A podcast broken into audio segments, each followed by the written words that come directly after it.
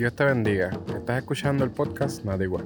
Recuerda que puedes visitarnos de forma presencial en la iglesia del Nazareno Getsemaní de Guaynabo. La predicación de hoy se titula Yo y mi casa le serviremos a Jehová, por la pastora Magdalena Ralat.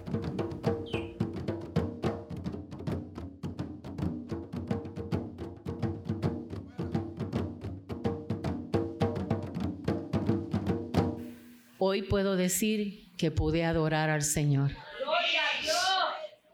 Y lo sigo adorando como yo, como yo quería. Y no se crean que cuando veníamos por el camino no pasaron 20 cosas. Ustedes saben cómo me desquicia cuando las llaves se pierden o cuando un portón no está abierto cuando yo llego. Y les digo estas cosas porque estas son las pequeñas zorras que dañan la cosecha. Ayer tuve que bregar, llevo varios días bregando con aguas usadas en mi casa. Y ya no podía más y a las seis de la tarde llamé a una compañía a que vinieran porque no podía seguir esperando por la persona que me dijo que iba a llegar y nunca llegó. Hermano, yo oré porque el Señor me pusiera una compañía de plomería que llegara. Y ustedes dirán, la pastora está loca porque ella ora hasta por una compañía de plomero. Hermano, yo oro por todo. Por todo. Por todo. Los plomeros se fueron de casa a las 12 de la noche. Aleluya. Teníamos una, una, una fiesta en la calle con un taladro de esos de succión, una cosa terrible. Yo dije, pobre de mis vecinos, pero que alaben a Jehová. No puedo hacer más nada. Y yo decía, Señor, ese es el sermón que tengo que, que dar. Señor me lo confirmó aquí antes de treparme al altar, porque todavía llevo tantos años y siempre me da susto pararme aquí. Y el día que se me quite, que el Señor no permita que me pare aquí, porque entonces sería soberbia y no sería mi Señor hablando a la iglesia. Hacía mucho tiempo que no predicaba. Y pasaron tantas cosas esta semana para quitarme la paz y una de las cosas que podía quitar mi paz era esas aguas usadas. Porque el enemigo sabe de qué pata nosotros cogíamos. Y a una persona que dice que lo más que le gusta es el cloro, después que haya café, cloro, no hay más ningún problema en la vida. Sí y usted tener al pobre nieto que después de mucho tiempo no había llegado a la casa y el pobre muchachito estuvo dos días secando agua con la abuela, él con un mapa y yo con el otro. Y no nos habíamos percatado que el problema no era pequeño, sino que el problema era bien grande. A las cinco y media entro a lavarme las manos por un décima vez y cuando yo vi que el lavamano abría y salía y subía el agua de la bacineta, yo dije, esto es cirugía mayor. Ahí fue que decidí llamar. Hubo dos muchachos que vinieron, tenían 20 años cada uno, 21 años cada uno. Se parecían a Sony. Eran así, a Sony Mal. Ella se le puede decir Sony porque ella hace zoom, zoom, zoom. Ella es Sony, el erizo. Y yo veía esos nenes que entraban y salían, y yo estuve en la salita mirando, alabando a Dios, porque yo sabía que Él me venía a decir algo difícil. Y yo le decía, Señor, yo predico mañana, pero no importa, estamos aquí. En otro tiempo, los que me conocen antes de porque nos llevo cuarenta y pico de años sirviendo a Cristo. pero saben que en el camino uno tiene sus recaídas, ¿verdad?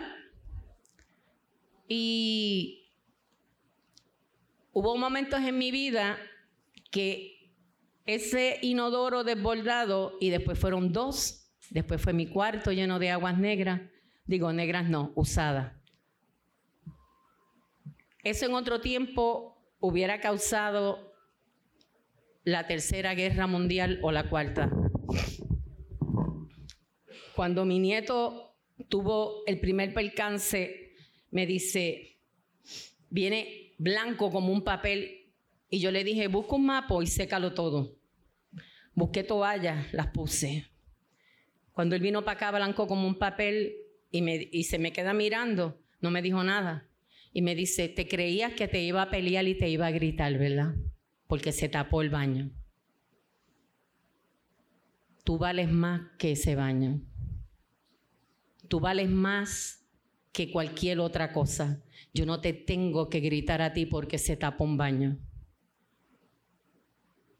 Porque el que tú estés conmigo es más importante que cualquier otra cosa. Así que seguimos bregando con esto. Y yo me miraba y decía, wow, Magdalena, estás cambiando. Amén. Y el enemigo fue apretando, porque él sabe de la pata que cogeo. Y cuando ya llegó la compañía, le dije, ¿sabes qué? No me vas a sacar de donde yo estoy parada. Yo predico ahorita. Y yo no voy a dañar mi testimonio. Así que con mucha alegría y gozo seguimos bregando con esa situación. Cuando los muchachos me dijeron lo que pasaba, no les voy a decir el costo. Lo único que les dije, mis hijos, cuando salgan de aquí, no se vayan a beber. Ellos estaban despiertos desde las 5 de la mañana trabajando. De aquí váyanse a un lugar tranquilo, váyanse a descansar para su casa. Y conté el testimonio de Joshua. Y le dije, uno de mis hijos de mi iglesia, que lo vi en el vientre de su madre, tuvo esta experiencia y está vivo de milagro. Así que les pido, por favor, que se vayan a su casa tranquilitos a descansar. Parece ser que se lo dije también, que dejaron un taladro y una cosa y un revolú, que me imagino que me habrán llamado y cuando salga de aquí se lo diré.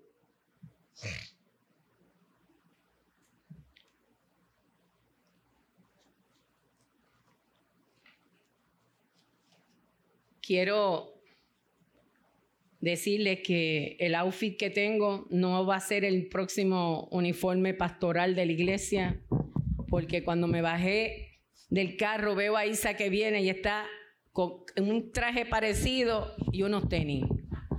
Yo blanco y ella negro. Pero nos tenemos que poner los tenis para salir a la calle, ¿saben? La última vez que prediqué aquí fue lo que les dije tenemos mucho trabajo. Quiero que busquen en su Biblia, en Josué.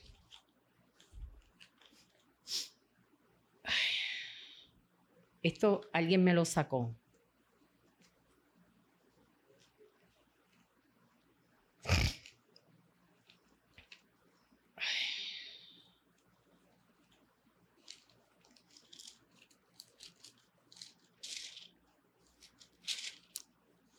En el libro de Josué, capítulo 24.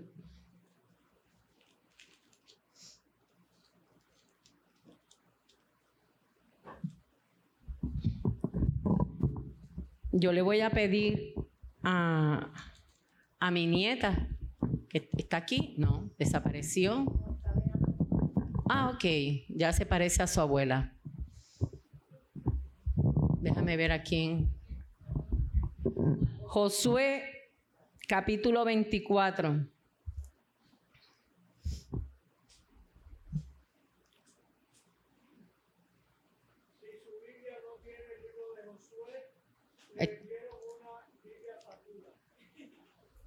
Fíjate, le voy a pedir a mi hermana Sandra, que ya me gusta también como ella lee. Es que no quiero forzar mucho la voz.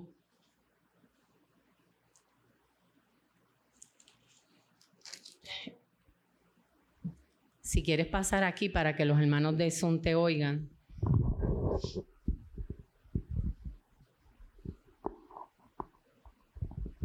La porción que voy a estar enfatizando es el 15, pero quiero que ella lo lea desde el 1.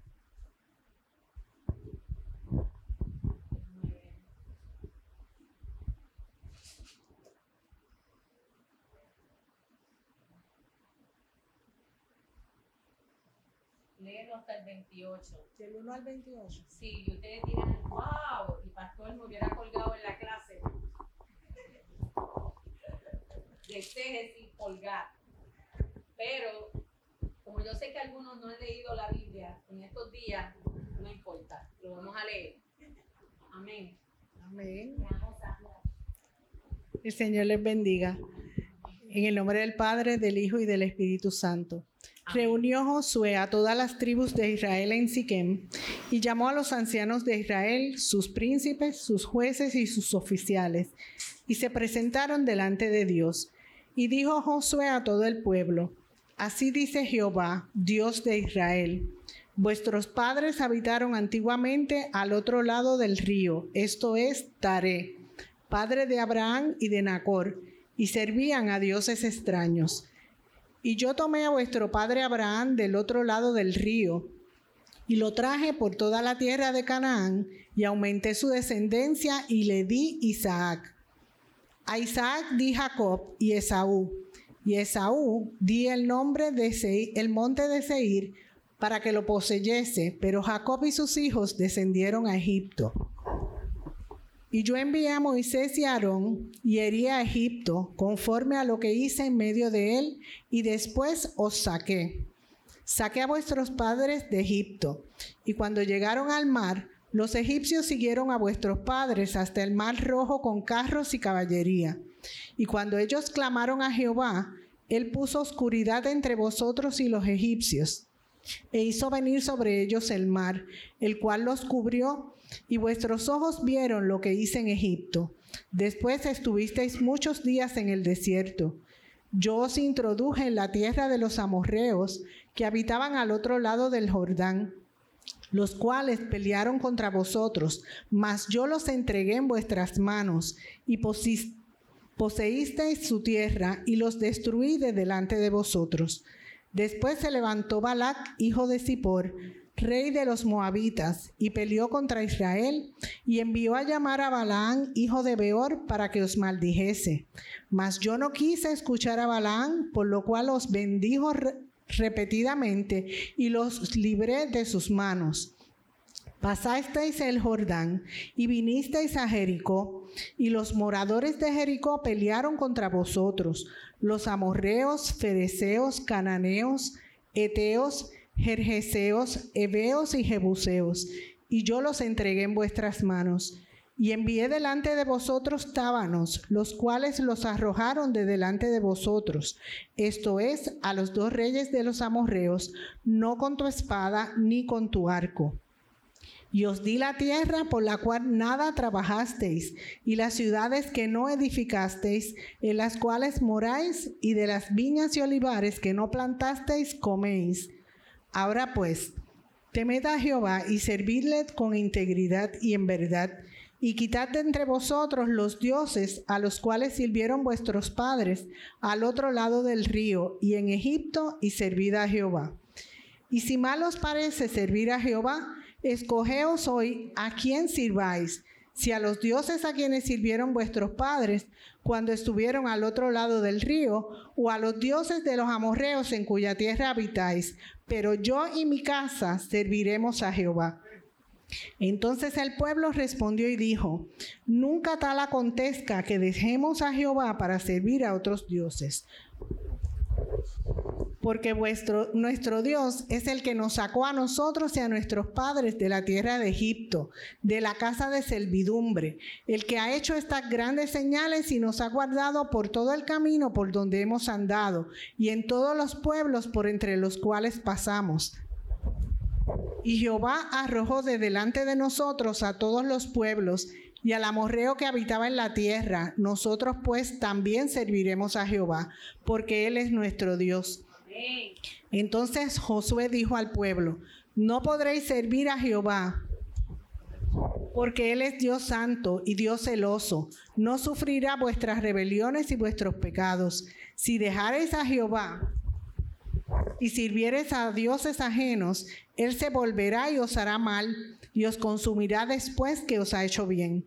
El pueblo entonces dijo a Josué, no, sino que a Jehová serviremos.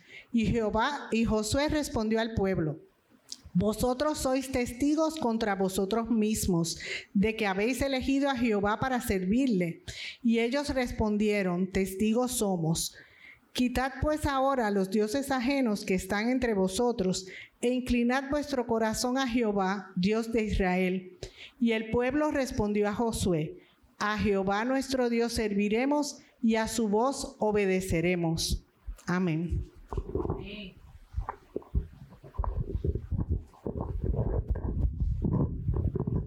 Gracias, Sandra. Estamos en mayo, en el mes de la familia,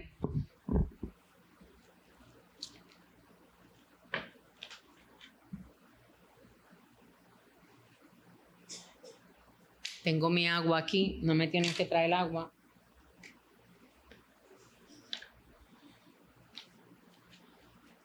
Este es el discurso de despedida de Josué.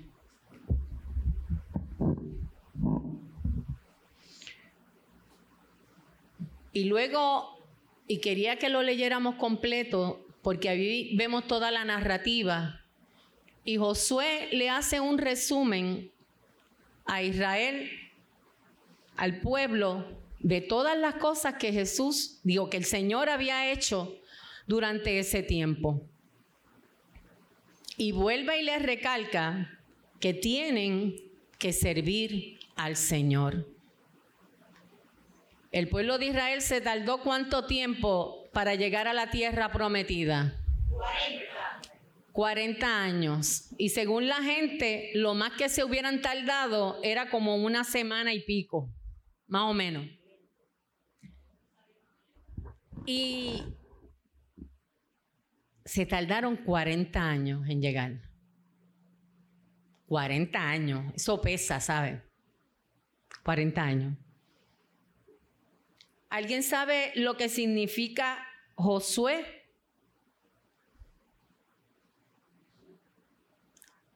Yahvé es mi Salvador. Qué nombre lindo, ¿verdad? Josué. Jehová es el Salvador. Y aquí Josué ya sabe que está llegando el momento final y empieza a despedirse del pueblo. Yo y mi casa serviremos a Jehová. El éxito que puede tener la iglesia del Señor y en la sociedad en que estamos viviendo depende grandemente de la clase de familias fieles que le sirven al Señor. Nuestro país está como está porque la familia se ha destruido. Mis hijas recuerdan con mucho cariño cuando nos sentábamos todos a la mesa y eso lo he dicho en varias ocasiones. la cena era el momento en que estábamos todos reunidos. En ese tiempo no habían celulares, pero si el teléfono sonaba, no se podía coger.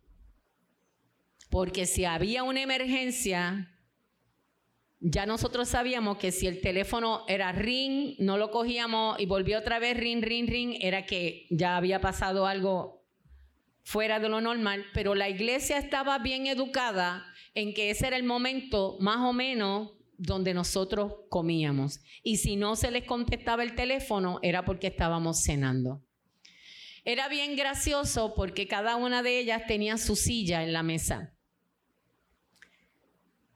Y se sentaba, Nietzsche se sentaba al lado mío, Eunice Malén, la prieta, la chiquita, para eso son para la gente nueva. Denise se sentaba al lado de, de la Nietzsche, Malencita se sentaba frente a mí, al lado de su papá. Y papá siempre me quedaba a mi derecha. Ponía la mesa. A mí me encanta poner la mesa. Los que van a casa saben que cuchillo, tenedor. Ahora algunos le pregunto si quieren comer con una cuchara, pero esa es mi manera de ser y siempre tiene que haber una servilleta, por favor. Este, Eunice me tomaba de servilleta y siempre donde quiera que yo estuviera comiendo, Eunice Malén estaba en mi lado izquierdo y tenía la cara sucia y se limpiaba con mi traje. Gloria a Dios por eso o me hacía así en el hombro, ahí quedaba. Algo bien lindo que hacíamos antes de comer, después que orábamos, ¿qué era, Malencita? Yo le daba un besito a Nietzsche. Nietzsche se paraba, le, digo, Nietzsche le daba el besito a Denis Malen. Denis Malen se paraba y iba a darle, porque siempre hemos tenido una mesa grande, ya ustedes saben por qué, porque nosotros siempre tenemos mucha gente. Y Isa me dijo en estos días, yo le dije, voy a cambiar la mesa porque la voy a poner más pequeñita. Y Isa me dijo, no, porque ahora va a venir más gente a tu casa a comer. Y yo me quedé callada y olvídate de la mesa pequeña, Magdalena. Y Denise se paraba y iba y le daba el besito a Janju. Y ella le daba el besito a papá y papá me daba el besito a mí y yo le daba el besito a papá. Era un besito que corría por toda la mesa. En esa mesa no se discutía de nada, estaba prohibido. porque ese era un momento de la familia. Eso es sagrado. Los que me conocen saben que para mí la comida es sagrada, porque eso es provisión de Jehová a nuestra familia. Y a los que comen con nosotros, empiezan a comer algunos antes de tiempo. Y yo, Padre Santo y Dios bueno, te adoramos en esta hora y te bendecimos y te damos gracias por estos alimentos, porque siempre hay que darle gracias a Dios por lo que tenemos delante de nosotros. Si usted es una sola persona porque los núcleos familiares han cambiado, usted se sienta a la mesa solito quizás, yo me pongo bien mala cuando veo gente sola comiendo y a veces me he ido a sitios y me siento, yo puedo comer aquí con usted bien presentada, porque me, me parte mi alma que la gente coma sola. En casa cuando hay gente aún a los niños y alguien había comido más tarde, nos sentábamos así aunque sea a mirarlo, pero la acompañamos a comer. ¿Verdad que sí, Paola? Así que el tipo de pueblo que tenemos en el día de hoy en Puerto Rico se ha trastocado porque la familia, el núcleo familiar ha sido afectado de tal manera que tenemos este desastre que tenemos en nuestras casas. Yo sé,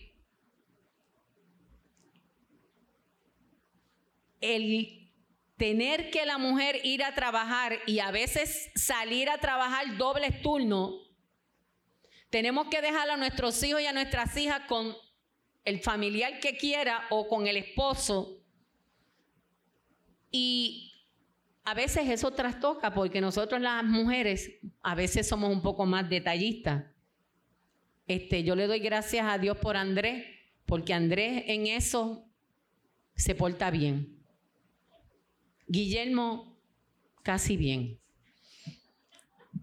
Él le encanta cocinar, por lo menos, ¿verdad? Y Andrés también cocina. Y cocinan bueno los dos. Este, pero la cuestión está de poner la mesa y orar, pues estamos bregando con eso, pero más adelante. Así que sabemos que el núcleo familiar se ha trastocado por el ajoro de vida que tenemos en nuestro tiempo. Pero aunque solamente haya un día a la semana, trate de que toda la familia se sienten juntos a comer. Cuando Goya implementó el día de la cena, que no sé si es ahora mismo en mayo, yo me puse bien mala y empecé a llorar. Yo dije, ¿cómo es posible que una compañía que vende productos de comida tenga que hacer el día de la cena familiar para que toda la familia ese día se sienten juntos como si fuera el día de acción de gracia, porque esa era una costumbre de nuestro país. En esta mañana quiero motivar a todas las familias que están aquí presentes a tratar en lo máximo, en lo más que podamos, en que nuestra familia le sirva fielmente al Señor. Como les dije al principio, la familia está siendo atacada en nuestra actualidad. Por cuanto en Puerto Rico se veía a las mujeres bebiendo en un bar antes de llegar a su casa. No. ¿Por cuánto? Ahora muchas de ellas, por liberar el estrés, porque yo no quiero imputarle maldad a nadie, se paran en este sitio para supuestamente bajar el estrés. Algunos es que no quieren llegar a casa, hombres y mujeres, no quieren llegar a la casa otros saben que tienen que llevar la comida o llegar a cocinar, pero es más fácil pararme en McDonald's. Señor, reprende el diablo. Yo también me tengo que parar en fast food. Ustedes no saben cuánto yo sufrí este tiempo de enfermedad de pastor porque comí en fast food lo que ustedes no se imaginan. Y yo creo que todo el café que no me tomé en este último año me lo tomé en el hospital. Aleluya. Gracias por las maquinitas de café. Nosotros le decimos el shooting o el punto.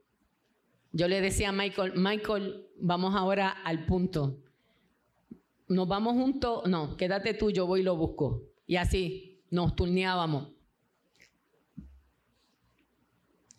El enemigo, quien es descrito en la palabra del Señor como el adversario, está buscando a las familias para destruirlas porque Él sabe que la familia que sirve a Dios es la fundación para el éxito de la iglesia de este tiempo. Es bien importante que usted pelee la buena batalla por su familia tenemos que pelear en oración por nuestra familia.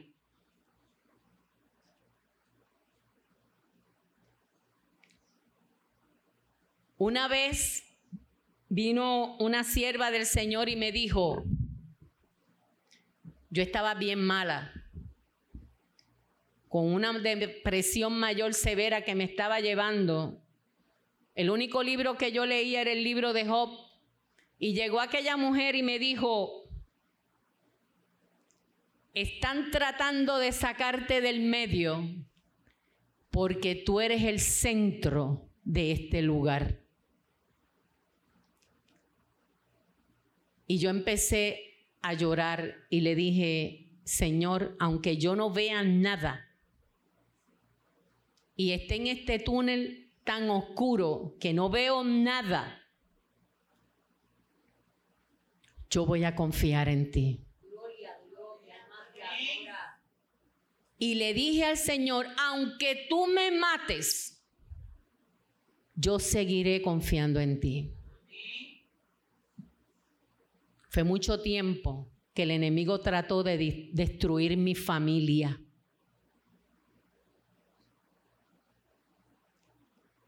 Y trató de destruirme a mí. Pero hoy le digo, porque él está escuchando por ahí. Mira donde Jehová mi Dios me ha puesto.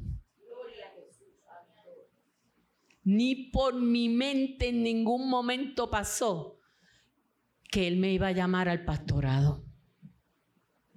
Nunca. Y Calmín que me conoce sabe que eso es así. Y vino con todo a destruir mi familia. Y es tan osado que en este tiempo quiere destruir también a las raíces de mis otros lados, las familias de mis hijas. Y yo me paro en el medio con una lanza y una espada, con mi armadura de frente y le digo, por aquí tú no pasas porque al frente está Jehová de los ejércitos, aleluya y tú vas a cuidar a cada uno de ellos. Bendito sea el nombre del Señor. Por eso es que me dan tan duro. Y tengo la, a cada rato me tienen que arreglar la armadura porque me le dan como un bate. Pero aquí estoy de pie, en el nombre del Señor. Somos guerreras. Somos guerreras. Aleluya mujeres virtuosas del Señor. Con ustedes varones voy ya mismo. Voy a empezar a mapear, digo a barrer, ya mismo mapeo. Y estoy, mira, fuertecita, porque llevo tres días mapeando. Le damos gracias al Señor y Creador de los cielos y de la tierra por darnos tantos ejemplos en su palabra de familias que le sirvieron al Señor.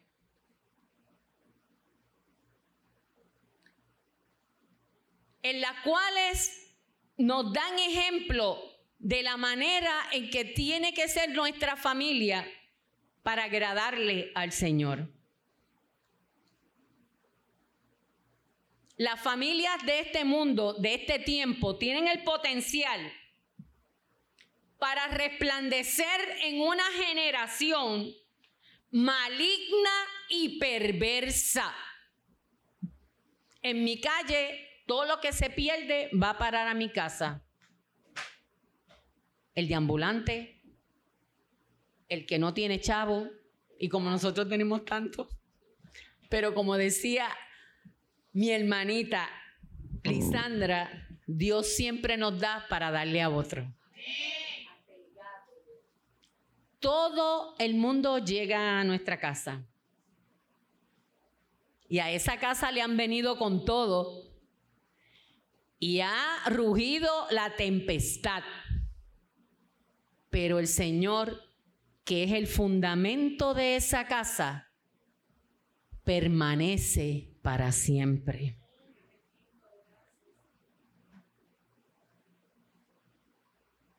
En Josué 24:15 se establece uno de los grandes ingredientes que tiene que tener cada familia para lograr este, ofrecer el servicio fiel a nuestro Creador y Señor.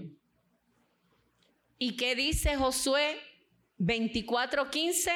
Es bien largo, pero la porción que nos toca en esta, en esta mañana es que, casi al final, yo y mi casa serviremos al Señor. Con todo esto en mente, vamos a examinar los siguientes puntos para lograr que nuestra familia sea una familia que le pueda servir a Dios en un tiempo tan difícil como el que estamos viviendo actualmente.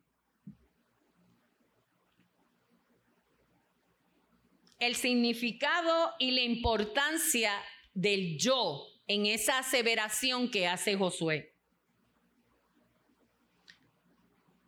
Tener los ingredientes esenciales para una familia fiel delante de Dios.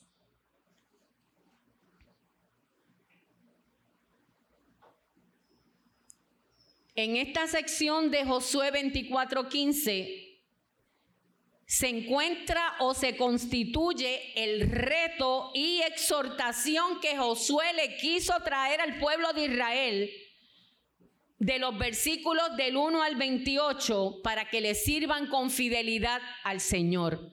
Y por eso fue que lo leímos completo. Esto lo podemos dividir en dos partes y nos dice, recordándole lo que Dios había hecho con Israel. Josué le trae toda la narrativa de todas las cosas que Dios había hecho con ese pueblo. Israel era un pueblo contumaz.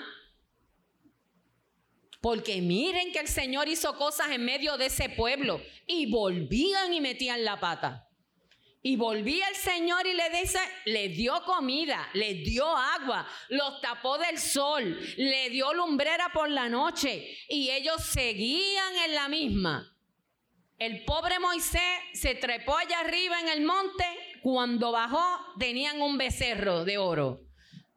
Cogieron todas las prendas que se trajeron de allá de Egipto e hicieron allí un servicio a los demás. No duraron ni lo que dura un temblor. Así que Josué en este discurso final le dice al pueblo todo lo que pasaron para que no se olvidaran de que Jehová era su Dios. Y los exhortaba, como decía Lisandra en el devocional, ¿a qué? A obedecer a Dios así como él lo estaba haciendo y lo iba a seguir haciendo hasta el final de su vida. Una de las maneras en que nosotros como cristianos podemos tener una familia cimentada en Cristo es serle obediente al Señor. Y yo estoy contenta porque los nenes están subiendo, mis juveniles, para que escuchen lo que el Señor les tiene que decir en esta mañana. El pueblo de Israel se había apartado de Dios en muchas ocasiones. Pero Josué le está diciendo a este pueblo que tienen que tomar una decisión. La suma de nuestra vida son nuestras acciones y nuestras decisiones. Nosotros no podemos echarle la culpa a Dios por las cosas malas que nos están pasando. Hello. La suma de mi vida son las decisiones que yo he tomado en mi vida. Así que es bien importante a ustedes jóvenes que ustedes empiecen a planificar su vida desde ahora y no esperen a los sin ofender a nadie. 40, 50, 60 años a empezar a, planificar su vida porque verdaderamente se le va a hacer bien cuesta arriba. Cuando mamá y papá le dice a usted estudia, aunque sea basurero 101, y yo siempre les dije a mis hijas, Ustedes estudien lo que ustedes quieren, porque los que van a las que van a trabajar en esas profesiones son ustedes, no soy yo ni es papá.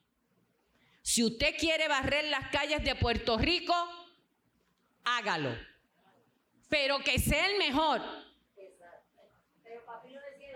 Sí, pero esa no la vamos a decir. Así que si usted quiere ser lo que usted quiere ser, después que no sea en un punto de droga, ni en la prostitución, ni en ninguna otra cosa, ni en la corrupción, el Señor reprenda. El dinero fácil trae problemas. El dinero fácil trae problemas. Por eso es que la población de varones en este país ha menguado tanto, porque es más fácil vender el droga que ir a estudiar a un lugar. Nosotros somos un país que tenemos la bendición que damos en ese barril, yo le doy ahora y sale una universidad de ahí. O sale un curso que yo puedo tomar. Podemos estudiar de, de de, Puerto Rico en cualquier universidad del mundo. Hello. Así que tenemos que estudiar. Yo lo digo fácil porque a mí me gusta estudiar.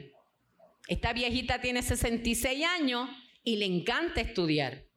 Y estoy pensando en hacer una maestría, pero está delante de la voluntad de mi Dios en un momento dado quizás me vaya a hacer una maestría. Pero es bien importante que lo que usted vaya a hacer lo haga bien. No podemos ser un basurero. Ahora tienen otro nombre que ahora no me acuerdo, porque basurero es despectivo y ahora tienen otro nombre, pero no me acuerdo cuál es. Vertederos. Ay, ese es peor, mejor digo basurero. No, no, cuando le quiero decir es el nombre de la persona. Tiene. No es, no es, no. Es la, la, la, persona. El, al empleado de limpieza. Qué lindo se oye eso. Y si os tóxico pues, a veces eso, pues eso mismo. Pero que seamos el mejor. Yo trato bien a las personas que recogen nuestro ser, este, todos los desperdicios. Yo les doy café, yo les doy agua, tengo su bonito, se lo doy. En Navidad les regalo algo. Antes cuando hacía pasteles le daba pasteles, ellos eran bien felices y demás. Porque sin esa gente, Pastora Malén puede terminar desquiciada porque yo ver ese basurero apestoso allá al frente me muero.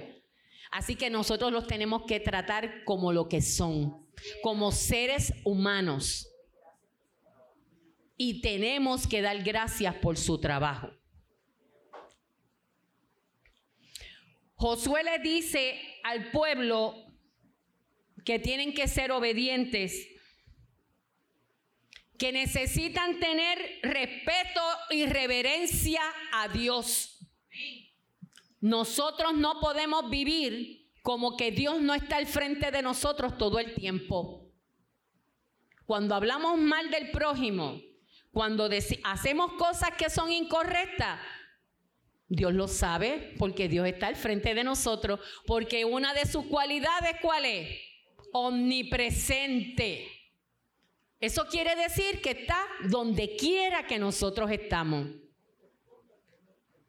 Muy lindo, pastor. No te escondas que Dios te ve. Así mismo. Que necesitan servirle a Dios en integridad y en verdad. Nosotros los cristianos tenemos que ser seres íntegros. Y cuando yo digo íntegro, ¿qué quiere decir esto? Exacto. Eso te quedó tan nena de la escuela. No hacer pillería. Exacto. Cuando usted se copia en un examen, ¡ay! Le está fallando a Dios. Cuando usted se roba el lápiz, le está fallando a Dios. Cuando bulleamos a los demás, le estamos fallando a Dios. Cuando le decimos al otro que nos dio el corte de pastelillo, Dios te bendiga, mentira, porque no le hemos dicho eso, le fallamos a Dios. Y estoy diciendo cosas simples para no irme más allá, porque hay un montón de cosas que hacemos donde la integridad está entredicho. tenemos que amarnos, tenemos que respetarnos. Y ese respeto y ese amor comienza en la casa. Usted no puede bullear a sus hijos ni a sus hijas.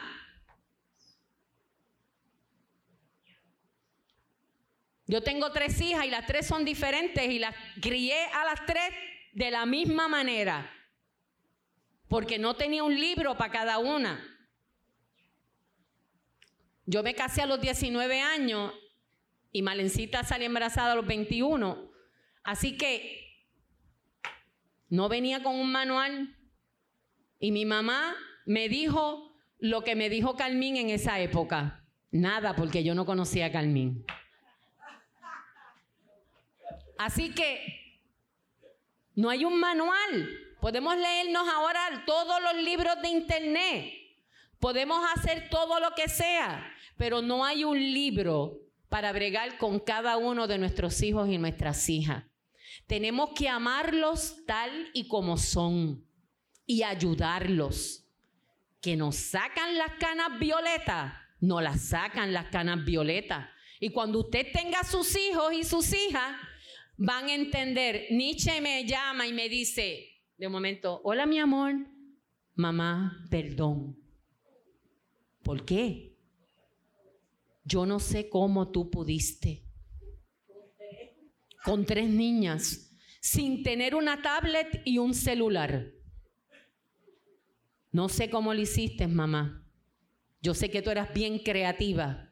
A esta la ponía a cantar con un micrófono de embuste por un lado, a la otra la ponía con uno, con unos creyones y lápices en otra esquina y a Denise la ponía a desarmar algo porque cuando se ponían intensas cada una tenía sus maneras de ser y así era que yo podía canalizar el poder cocinar.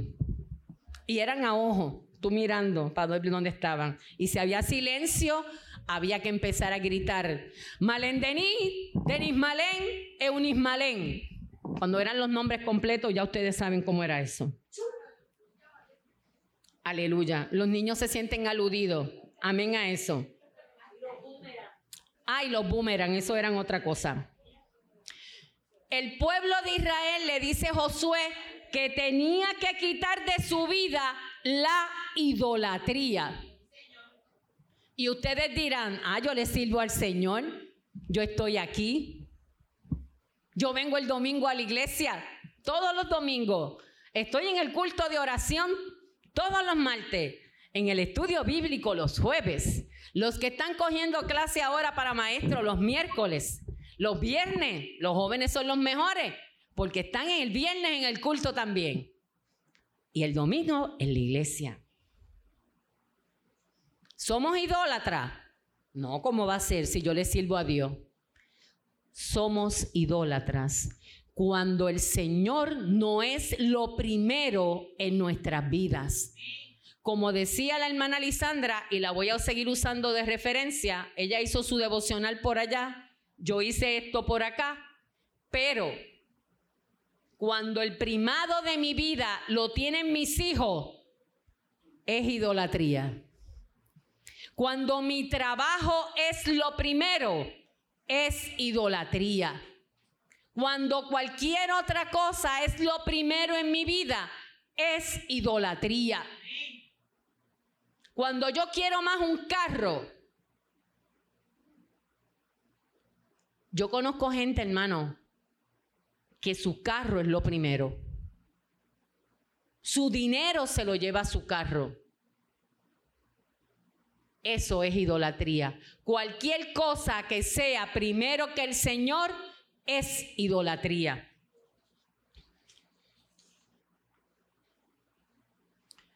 Tenemos que darle gracias al Señor por ese reto que le hizo Josué al pueblo de Israel porque tuvo éxito. ¿Por qué? Porque el pueblo tomó una sabia decisión de servir a Dios. Muchas veces hace falta que alguien nos diga, hey, vas por el camino equivocado. ¿Para dónde tú vas? ¿Qué está pasando? Que alguien nos reprenda, que alguien nos diga, por ahí no es. Te vas a escocotar es bien importante que cuando usted sienta algo en su corazón, vaya y dígaselo al hermano. No espere que pastor o pastora o los demás pastores de esta iglesia lo hagan, porque a lo mejor nosotros no estamos en ese lugar en ese momento y el instrumento que Dios tiene para esa persona es usted.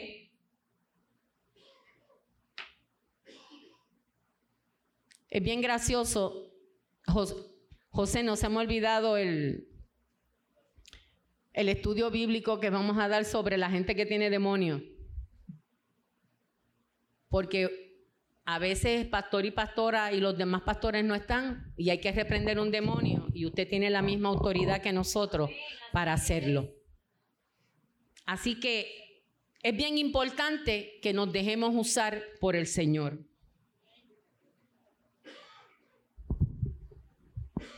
Uno de los factores más importantes que tenemos que tener presente para tener una familia que le sirva fielmente al Señor es que esa cabeza del hogar tome su puesto o su liderato en su casa. Varones.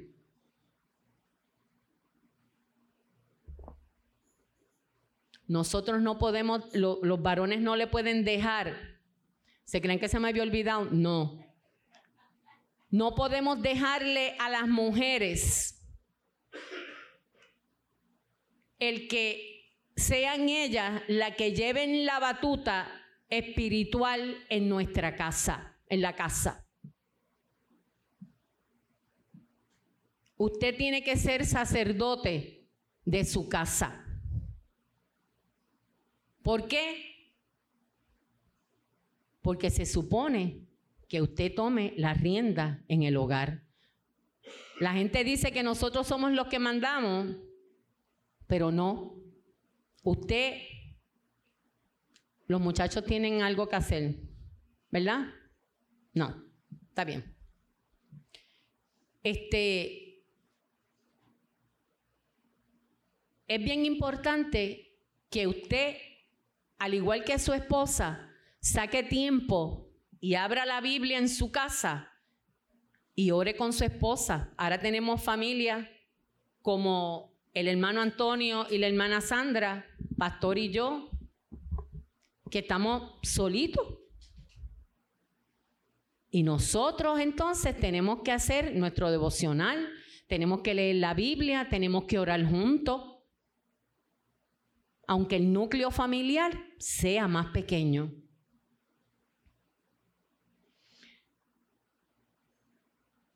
El padre de familia debe preocuparse a lo máximo por ser un ejemplo para su familia y guiarles en el camino correcto. Mis hijas, y doy por referencia a nosotros, porque ese es el ejemplo que tengo que dar, mis hijas le sirven al Señor porque veían en la iglesia lo que veían en la casa. No había dualidad, porque su papá era el pastor en la iglesia y era la misma persona en su casa. No era un hombre que me maltrataba. El Señor reprende al diablo. Jamás. Ni a sus hijas. Y estábamos como si estuviéramos en un estudio bíblico este, completo todo el día, porque todas las dudas que teníamos, pues lo teníamos a él ahí para que nos dijera. Le decíamos en aquel tiempo, le decían en carta. Aquellos que se acuerdan de en carta y calculín. Porque el amigo se lo sabía todo y teníamos esa ventaja. Usted como varón de su casa, aunque sea saque la Biblia dos o tres veces a la semana, lea la Biblia y pídale al Señor sabiduría para entender lo que está leyendo y el Señor se la dará porque así lo dice la palabra.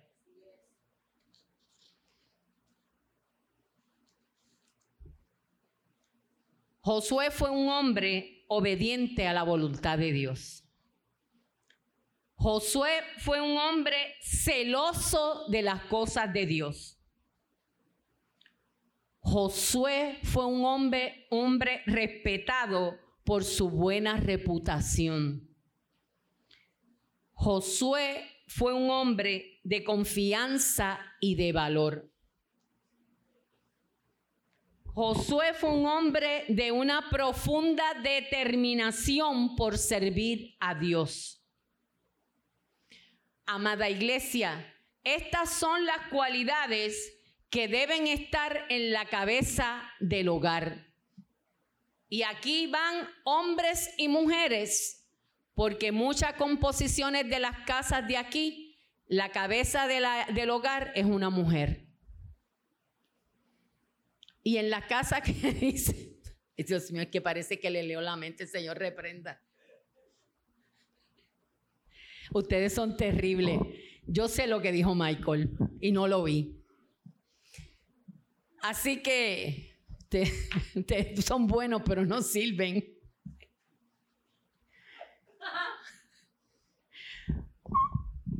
Ay, Cristo Santo. Miren que esto está en el podcast, bendito sea Dios aunque usted crea que su esposa es la cabeza del hogar, usted tiene que tener una dualidad en el sentido de que los dos tienen que dar al máximo por ese hogar. Aquellas que sus esposos no conocen al Señor, ustedes se lo van a ganar. Escuchen bien, en silencio.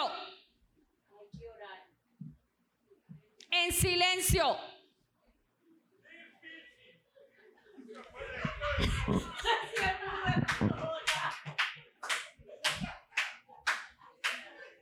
Aleluya. Estoy hablando a la esposa que sus maridos no conocen al Señor. Recalco. Pero aún aquellas que sus maridos conocen al Señor y son unas cantaleteras, usted tiene que bregar con eso. Y yo levanto mi mano porque estoy en el altar de Dios y puede venir un rayo y me lleva. Pastor en este tiempo ha sufrido demasiado porque tiene una esposa sobreprotectora y se pone una chancleta y yo digo, hay que quitarte la chancleta. Hay que hacer esto. No, en ese baño no, en el otro. La doctora me dijo, déjalo tranquilo. Déjalo respirar. Deja que él sea él. Yo le digo, no tanto. No tanto. Y le dije, es verdad, lo sobreprotejo. Y a veces tengo una cantaleta, pero Dios me ha dado otro remedio y lo que hago es que llamo a una de mis hijas. Y mis hijas me dicen, pichea como tu papá pichaba. Mi papá era pitcher. Así que, profesional. Así que es bien importante que usted se gane a ese esposo para el Señor en silencio, en oración. Ore cuando esté dormido. Únjalo. Pero mire, calladita te quiero. ¿Por qué? Porque usted no va a lograr un cambio en esa persona.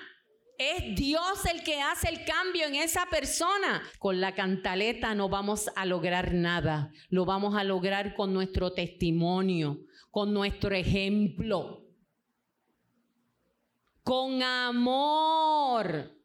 ¿Cómo usted espera que ese hombre esté contento y llegue a su casa y la comida usted le diga está en el microondas? O peor, no hay comida. Mi alma alaba a Dios. Mi sierva, el Señor te está hablando.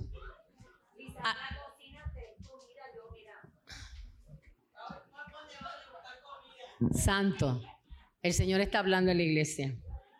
Así que el amor va a hacer que esta familia se vaya uniendo.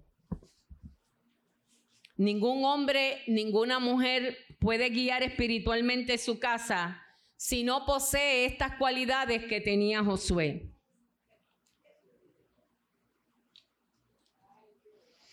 El éxito de una familia conforme al corazón de Dios depende de la clase de liderazgo que ustedes tomen en su casa. Kevin, siéntate por favor. Yo y mi casa serviremos a Jehová. Lo que la familia de, de nuestro país necesita en este tiempo es servirle al Señor fervientemente.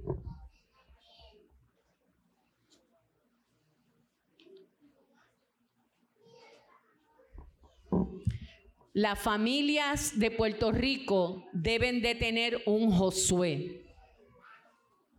Una persona espiritual en esa casa que ore al Señor y esté pendiente de la espiritualidad de ese lugar.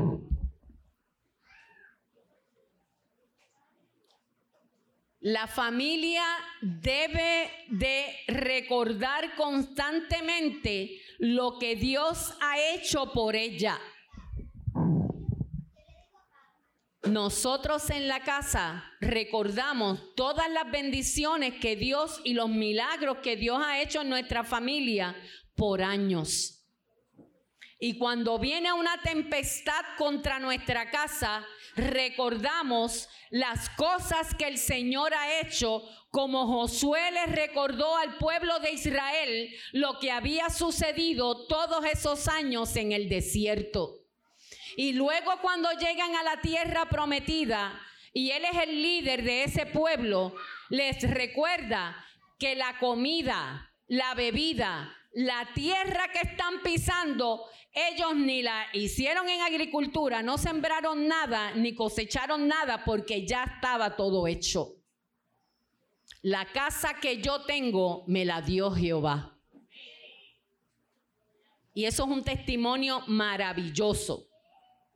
Y todo lo que yo tengo me lo ha dado el Señor. Y cuando usted recuerda, como decía Lisandra, haciendo una, este, un, recordando estos siete años, uno se acuerda lo que Dios ha hecho en medio de la familia y eso nos mantiene unidos como familia. Yo hablaba con Sony en estos días, creo que fue ayer o antier, y Sony me decía, yo no vuelvo atrás. Porque las promesas que el Señor me ha hecho, yo no las voy a tirar por la borda. Mi familia, el Señor me las regresó. Y yo no vuelvo atrás. Los que no recuerda están condenados a olvidar y apartarse del camino correcto. Un pueblo que se olvida de las cosas que han sucedido, vuelven y cometen el mismo error otra vez. Así que es bien importante que recordemos lo bueno y lo malo para no volver a tener las mismas situaciones difíciles por tener una memoria corta. Si usted se ha caído en un hoyo una vez, dos veces, bendito, si ya usted sabe que el hoyo está ahí, va a volver otra vez a meterse en ese hoyo. Tenemos que recordar por dónde caminamos. Bendito sea el nombre del Señor. La familia tiene que tener un corazón de servicio al Señor. Usted tiene que servir a Dios fielmente. Todos deben servir a Dios y no solamente algunos. Mis hijas, ellas saben que cuando ellas peleaban entre sí, era peor. Ahora es besito y abrazo. Y pedir perdón. Y ellas me decían, ya le pedí perdón, pero el Espíritu Santo de Dios me está diciendo que no es de corazón. Ese es el problema de tener una mamá que tiene discernimiento. Había que pedirse perdón y amarse, porque estamos viviendo cinco personas en una casa y no puede ser un campo de batalla. Ellas salían para algún lugar. Hubo momentos en que las dejaron ir, las dejaron porque yo no, a una discoteca. Lloraba por ustedes, mi amor. ¿Usted, usted cree que yo soy idiota? Ella sabrá. ¿Tú te crees que tú te ibas allá a casa de tu prima, allí en Monteatillo? Yo sabía más que eso, mamá.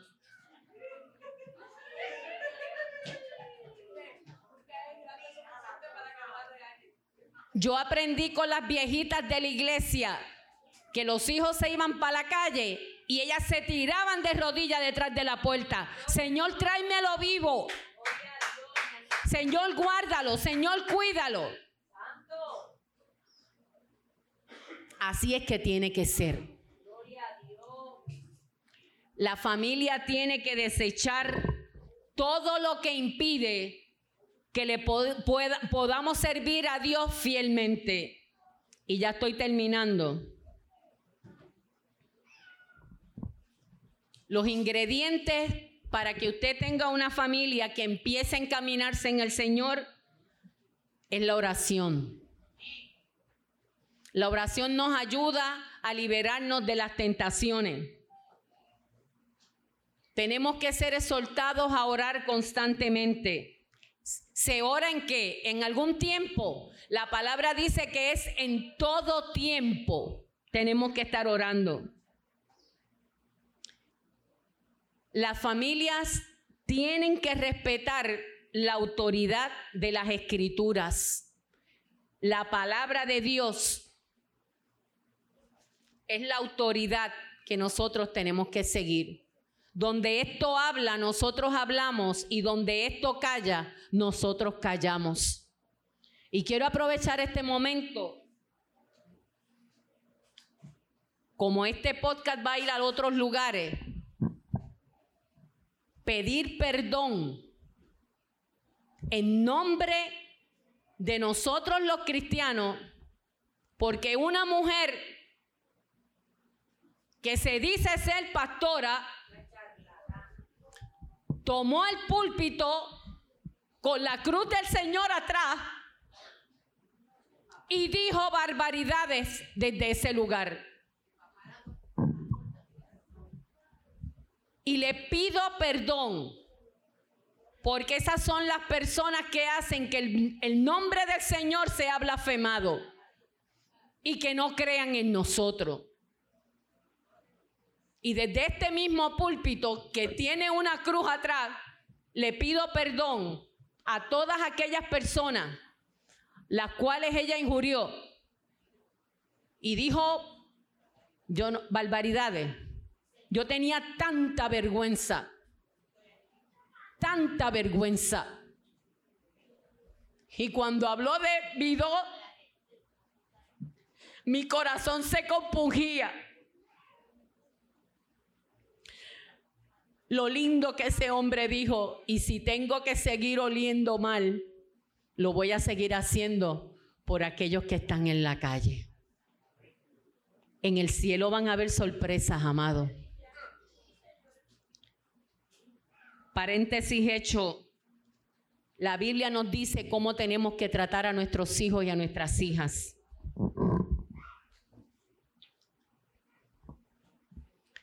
Las familias que son fieles al Señor, usted sabe lo que van a producir. Van a producir grandes predicadores, diáconos, ancianos. Van a producir personas productivas dentro de la iglesia. Por eso esos niños son tan importantes. Por eso es tan grande que la gente los traiga a la iglesia y les dé la palabra del Señor cada domingo, porque eso se va internalizando dentro de sus corazones y ellos van a seguir creciendo y van a ser porque ellos no son el futuro, ellos son ahora el presente y el futuro de la iglesia, porque una iglesia que no tiene niños ni jóvenes no va para ningún lado. Nosotros estamos menguando y en algún momento el Señor nos llamará o el Señor vendrá a buscarnos, pero en ese tiempo tenemos que educar a nuestros jóvenes y a nuestros niños en el quehacer de la iglesia, en que le sirvan a Jesucristo para que nuestra iglesia tenga futuro. Tenemos un montón de iglesias que están con un montón de viejitos y los viejitos de aquí dan candela como locos. ¿Verdad? ¿Verdad que sí, Michael? Estos viejitos de aquí... Sí, pero hay en otros lugares que los viejitos no hacen nada. Los de aquí hay que amarrarlos con té gris. Así que, para concluir,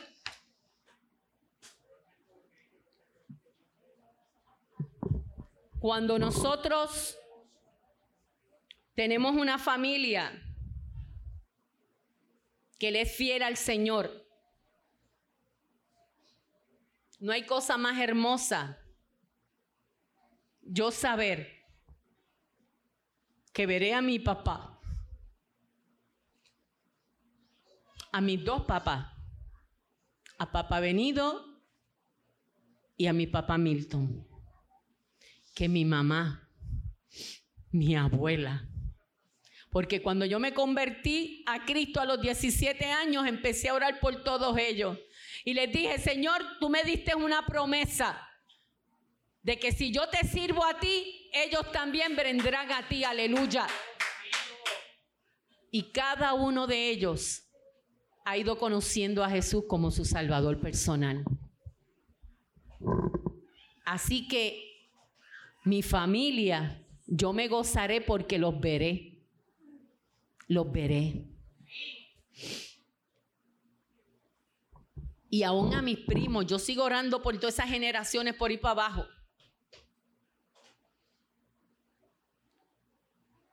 Yo y mi casa serviremos al Señor. Y ustedes saben que gramaticalmente eso se oye raro. ¿Verdad que sí? Está mal. En la gramática. Pero no es así. Porque yo tengo que servirle al Señor. Yo, Magdalena, le sirvo al Señor. Y con mi testimonio, aún después de pasar muchos años, mi hermana me dice, yo sé que por tus oraciones yo fui liberada de la muerte muchas veces, con lágrimas en sus ojos, porque el Señor la liberó de la muerte tantas y tantas veces en los lugares donde ella se metía y mi hermana ahora es capellana. Es una cosa maravillosa. Yo y mi casa le serviremos a Jehová. Aquellos que se van a casar pronto, el fundamento tiene que estar en Cristo Jesús, Señor nuestro. Una casa prevalece cuando los cimientos están puestos donde tienen que estar. Esas raíces tienen que estar cimentadas y bien sembradas en Cristo Jesús. Porque cuando venga la tormenta, cuando venga el temporal, cuando venga el huracán, cuando venga el torbellino contra ella, ella va a prevalecer porque Jesús es el fundamento de ese lugar. Bendito sea el nombre del Señor. Yo te exhorto a ti en esta mañana, comenzando este mes de mayo, este es el primer domingo de mayo, el domingo que viene es el Día de las Madres. Y es bien importante que nuestra vida la empecemos a cimentar en Dios. Josué exhortó al pueblo de Israel a que fueran obedientes, buscaran a Dios sobre todas las cosas y les hizo prometer a quién iban a servir, si a Jehová de los ejércitos o a los dioses ajenos. Ellos hicieron una promesa de que le iban a servir a Dios. Aquí quizás hay, hay personas que no conocen al Señor. Y yo te exhorto a ti en esta mañana que para que tú tengas una vida bien cimentada, tenemos que servirle al Señor. Dejar, que Jesús entre en nuestra vida, entre en ese corazón, que a veces lo que tiene es un rollo de alambre de púa, que usted no cree ni en las uvas maduras, que usted se siente agobiado y agobiada por este mundo y dice, para mí no hay redención. Pero yo te digo a ti en esta mañana que Jesús te está esperando, que Jesús te ama, que Jesús quiere entrar en tu vida y transformarte en una nueva criatura para la gloria de su nombre. Para Dios no hay imposibles, aleluya. Dios es un Dios de amor, Dios es un Dios de perdón. Y a lo mejor tú te crees que no te pueden perdonar, pero el Señor te dice en esta mañana que Él perdona todos tus pecados y tú puedes venir aquí y ser una nueva criatura en Cristo Jesús. Así que si tú quieres aceptar al Señor Jesús en esta mañana, pasa aquí al frente. Y dile, Jesús, yo quiero una nueva oportunidad. Qué lindo que el Señor te da una nueva oportunidad. Tú comienzas de cero, aleluya. No importa la vida que tú hayas tenido, empiezas de cero en el nombre de Jesús. Jesús te está esperando. Te quiere dar una nueva oportunidad de vida. Él está aquí. Nosotros no cambiamos a la gente. Eso lo hace su Espíritu Santo que viene a morar en ti cuando tú le aceptas de corazón. Y también hago un segundo llamado. ¿Tú quieres una familia nueva? Ponte en las manos del Señor en esta mañana y dile, Jesús, yo quiero comenzar de nuevo contigo. Te estaba de oída, pero ahora yo quiero conocerte en espíritu y en verdad. los cimientos para un mejor país están en la familia, en nuestros valores, en lo que le inculcamos a nuestros hijos, lo que le enseñamos a nuestros hijos. Eso es lo que el Señor me dijo que le enseñara a mi familia, a orar, a ser obedientes y a servirles en espíritu y de verdad. Así que yo te pido en esta mañana, con mucho respeto y amor, ven en esta mañana Jesús. Él quiere trabajar contigo. Tú no estás solo, tú no estás sola. Él está contigo. Él está contigo. Yo y mi casa le serviremos al Señor.